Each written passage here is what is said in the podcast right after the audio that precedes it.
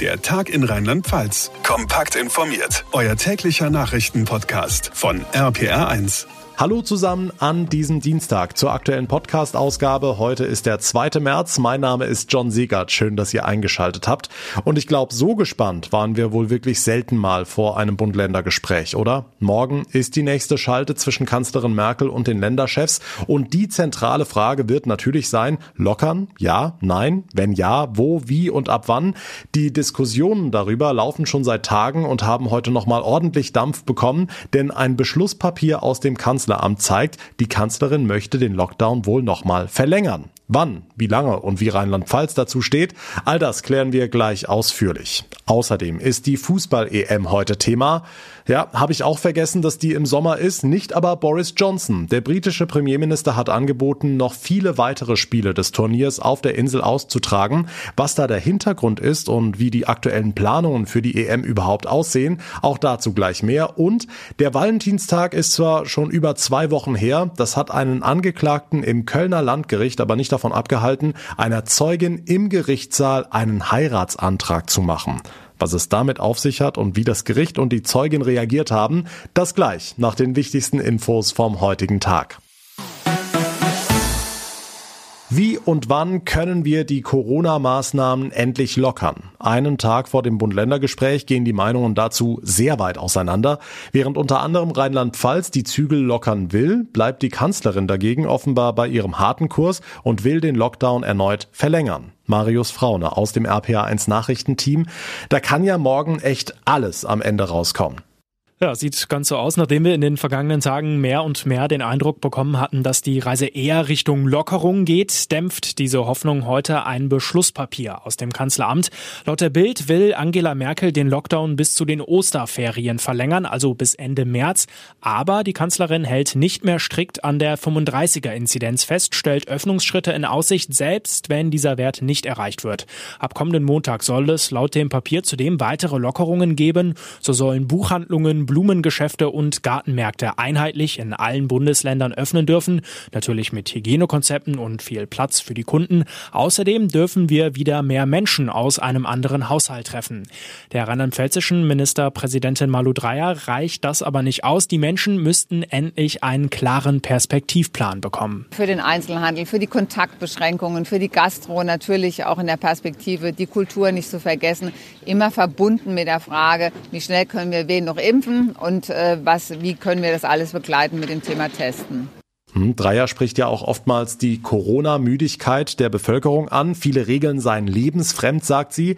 Dadurch sinke auch die Akzeptanz für die Maßnahmen. Wie groß sind denn die Chancen, dass es morgen tatsächlich einen solch konkreten Perspektivplan gibt? Naja, das äh, kommt ganz drauf an, wen man fragt. Die Gastronomie und Einzelhandel wollen endlich wieder loslegen. Das ist ja auch total verständlich aus deren Perspektive. Heute gab es erschreckende Zahlen vom Statistischen Bundesamt. So hat etwa der Textilhandel im Januar einen Erlöseinbruch von mehr als 75 Prozent gehabt im Vergleich zum Januar vergangenen Jahres. Von der Wirtschaft heißt es, wir müssen im März wieder öffnen. Mit den vielen Impfungen und Tests sei das auch möglich. Intensivmediziner sowie viele Virologen und Politiker Politiker warnen dagegen vor zu schnellen Lockerungen, sonst sei die dritte Welle nur schwer oder gar nicht beherrschbar. Okay, ganz vereinfacht kann man also morgen bei der Bund-Länder-Schalte von zwei Lagern sprechen. Zum einen die Länderchefs, die sich eher der lockerungswilligen Wirtschaft und der Corona-Müdigkeit der Bevölkerung zugewandt fühlen. Und auf der anderen Seite diejenigen, die sich den vorsichtigen Medizinern angeschlossen haben. Passt das so? Ja, könnte man so sagen. Und beide Seiten haben ihre nachvollziehbaren Argumente. Im Grunde ist die Pandemie mittlerweile zum Wettlauf geworden. Das Virus hat eben die hoch ansteckenden Corona-Mutationen im Gepäck und wir haben neben unseren Maßnahmen die Impfstoffe. Tja, wer macht da letztlich das Rennen. Viele argumentieren deshalb, wenn wir jetzt zu früh zu viel lockern, dann könnten wir all das verspielen, was wir bislang erreicht haben. Grünen-Chef Habeck sagte zum Beispiel bei NTV. Ich will die Freiheit zurück und die Menschen haben ein Recht auf Freiheit. Ich will wieder atmen können, meine Eltern umarmen können, wie jeder andere auch. Aber wir dürfen nicht, weil wir eine Woche oder zwei Wochen zu ungeduldig sind, wochenlang wieder neuen Lockdown riskieren. Es wird definitiv ein sehr spannender Tag morgen. Der ausführliche Überblick von Marius Fraune. Vielen Dank. Und damit zu weiteren wichtigen Meldungen des Tages mit Tanja Holländer aus dem RPA1 Nachrichtenteam. Schönen Feierabend. In der Corona-Pandemie hat die Nachfrage nach Psychotherapien für Kinder und Jugendliche stark zugenommen. Laut einer Umfrage der Deutschen Psychotherapeutenvereinigung ist die Zahl der Patientenanfragen in Rheinland-Pfalz im Vergleich zum Vorjahr um durchschnittlich 53 Prozent gestiegen. Auch der Schweregrad der Erkrankungen habe deutlich zugenommen, sagte der Chef der Kinder- und Jugendpsychiatrie der Rheinhessen-Fachklinik in Mainz, Michael Huss. Der Druck auf Kinder und Jugendliche sei gestiegen. In die Debatte um mehr Tierschutz in Ställen hat Agrarministerin Klöckner eine Studie zu möglichen Preisaufschlägen vorgestellt. Denkbar ist demnach ein Aufschlag von 40 Cent pro Kilo Fleisch. Mit dieser sogenannten Tierwohlabgabe sollen Investitionen in bessere Haltungsbedingungen finanziert werden. Kritik an dieser Idee kommt unter anderem aus Rheinland-Pfalz. Landwirtschaftsminister Wissing sagte, dass durch eine solche Fleischsteuer VerbraucherInnen pauschal belastet würden, ohne dass das Geld zwangsläufig in bessere bessere Bedingungen in den Ställen gesteckt werde. Die wichtige Moselbrücke in Bernkastel-Kues ist ab heute für mehrere Monate gesperrt. AutofahrerInnen können damit von Bernkastel nur noch über Liesa oder Wählen nach Kues kommen.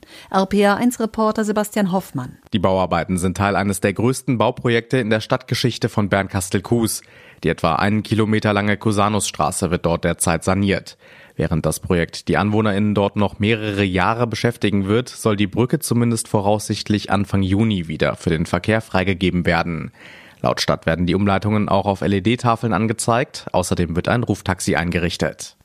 Schalke 04 hat offenbar einen neuen Trainer gefunden. Wie mehrere Medien einstimmig berichten, soll Dimitrios Gramotzis den Posten als Cheftrainer beim Fußball-Bundesligisten übernehmen. Der 42-jährige frühere Darmstadt-Coach soll Schalke in den verbleibenden elf Spielen vor dem Abstieg retten. Gleichzeitig soll er auch für Liga 2 unterschrieben haben. Rheinland-Pfalz wählt. Der Countdown zur Entscheidung bei RPR 1. Nur noch zwölf Tage bis zur Wahl. Die Kandidaten im Wahlkampfstress, obwohl ja ganz viele Bürger auch schon gewählt haben per Brief. Aber ja, man kann ja nie wissen. In unserer Reihe der Spitzenleute heute die SPD-Kandidatin, die derzeit Doppelstress hat. Malu Dreyer, sie muss als Ministerpräsidentin auch noch regieren oder darf regieren. Das sichert natürlich auch eine Menge Aufmerksamkeit. RPA1-Reporter Olaf Holzbach, wie kommt sie damit klar? Offensichtlich ganz gut ist ja auch schon ihr zweiter Wahlkampf als Frontfrau und kleine Auszeiten sind auch immer mal drin. An meinem Geburtstag hatte ich einen ganzen Tag frei. Das habe ich mir auch vorgenommen. Ich glaube, es ist seit Monaten das erste Mal, aber an meinem Geburtstag habe ich gesagt, so diesen einen Tag, den nimmst du jetzt und ich habe es echt genossen. Malu Dreyer seit kurzem 60, gelernte Juristin, lange Ministerin, seit 2013 Regierungschefin in ihrer Partei, der Star, im Land beliebt, zu Hause alles geregelt. Ach, mein Mann, der ist klasse. Der ähm, war halt auch mal Politiker, der hat einfach auch totales Verständnis für alles und äh, die Corona-Zeiten sind einfach, das sind ganz außergewöhnliche Zeiten in jeglicher Hinsicht und dann kommt noch Wahlkampf dazu, das ist halt bis ist gerade. Man hört durch, dass auch sie genervt ist von der Pandemie, ähnlich wie der ganz normale Bürger, vielleicht eine ihrer Stärken. Schade ist, dass man nicht einfach mal so ein bisschen so quatschen kann, ja, und dann ist man in irgendeiner Gemeinde gerade und dann kommen die Leute über die Straße und dann sagt man Hallo, ach ja, Sie sind die Frau Dreier. Das trägt einem schon durch den Wahlkampf normalerweise. Dass es in diesem Jahr anders ist, ist für sie weniger ein Problem als für alle anderen. Ihr kann offenbar noch nicht mal die eigene Partei schaden. Der Mainzer Politikprofessor Sascha Huber. Landespolitik hat natürlich immer die Möglichkeit, sich auch von Bundestrend abzukoppeln.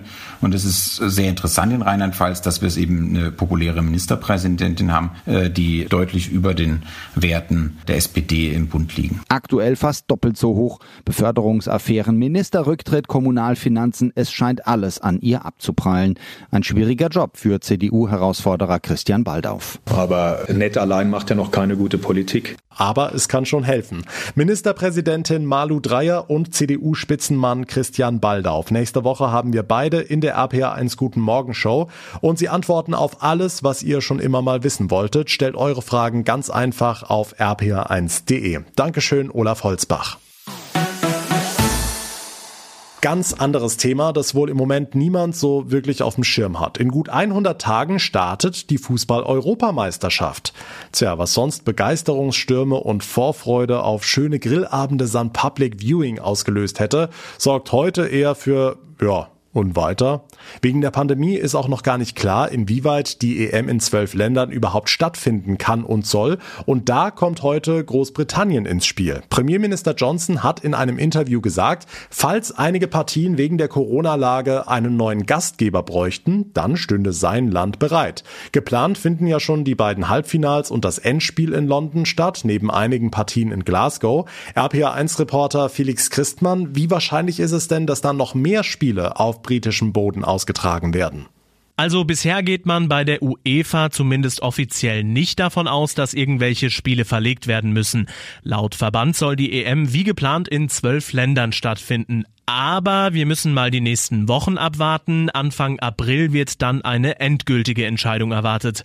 Sollten tatsächlich Spiele verlegt werden müssen, hätte Großbritannien natürlich zahlreiche verfügbare Top-Stadien.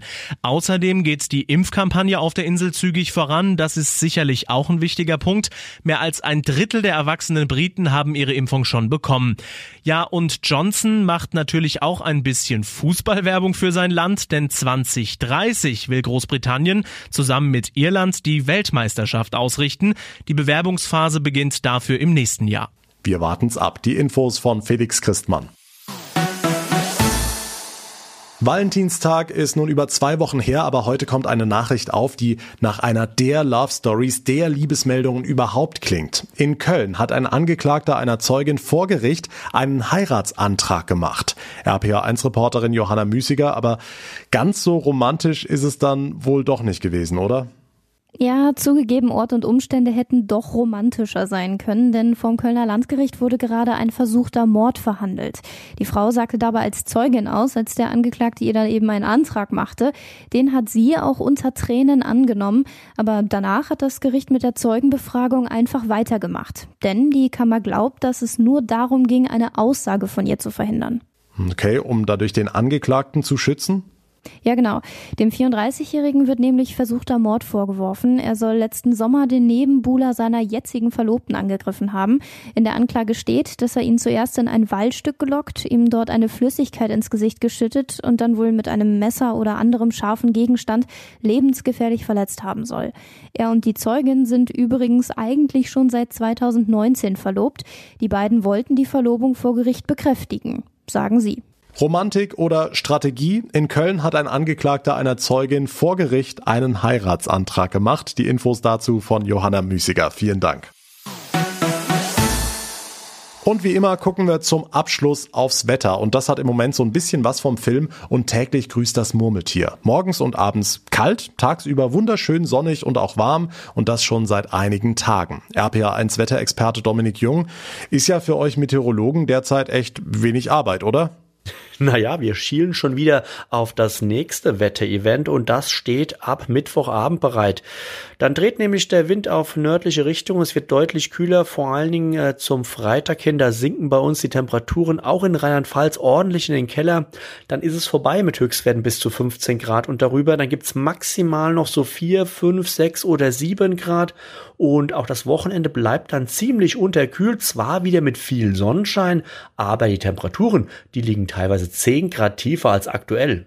Also sagst du uns quasi gerade durch die Blumen, genießt das schöne Wetter morgen nochmal, denn danach kommt der große Temperatursturz? Genau das ist der Fall. Also heute Abend nochmal und vor allen Dingen auch morgen den ganzen Tag, da heißt es rausgehen, Sonne tanken, die Temperaturen bleiben auch nochmal sehr angenehm. Heute Abend immer noch 13 Grad in Landau, 14 Grad in Kusel und um 13 Grad in Grünstadt und auch in der Eifel. Da muss man bei 11 bis 12 Grad nicht unbedingt frieren. Dazu viel Sonnenschein bis Sonnenuntergang und auch morgen ein ähnliches Wetter. Hoch Jacqueline versucht's nochmal mit richtig viel Wärme. Die Temperaturen erreichen am Nachmittag Nachmittag bis zu 16 Grad in Koblenz und Bad Kreuznach. Kaum Wolken am Himmel, viel, viel Sonnenschein, insgesamt so 8 bis 11 Sonnenstunden und dann zum Abend. Dann werden die Wolken aber dichter und dann ist das schöne Frühlingswetter erstmal vorbei. Und so lange genießen wir es noch in vollen Zügen. Dankeschön, Dominik Jung. Das war der Dienstag in Rheinland-Pfalz. Wenn euch unser Podcast gefällt, dann hinterlasst uns bitte eine kurze Bewertung, zum Beispiel bei Apple Podcasts. Und es hilft uns enorm weiter, wenn ihr auch anderen von unserem Tag in Rheinland-Pfalz erzählt. So bekommen wir viele neue Zuhörer. Vielen Dank schon mal dafür im Voraus. Mein Name ist John Segert. Ich bedanke mich auch ganz herzlich fürs Einschalten, für eure Aufmerksamkeit. Wir hören uns dann morgen Nachmittag wieder. Bis dahin eine gute Zeit und vor allem bleibt gesund. Der Tag in Rheinland-Pfalz, auch als Podcast und auf rpr1.de. Jetzt abonnieren.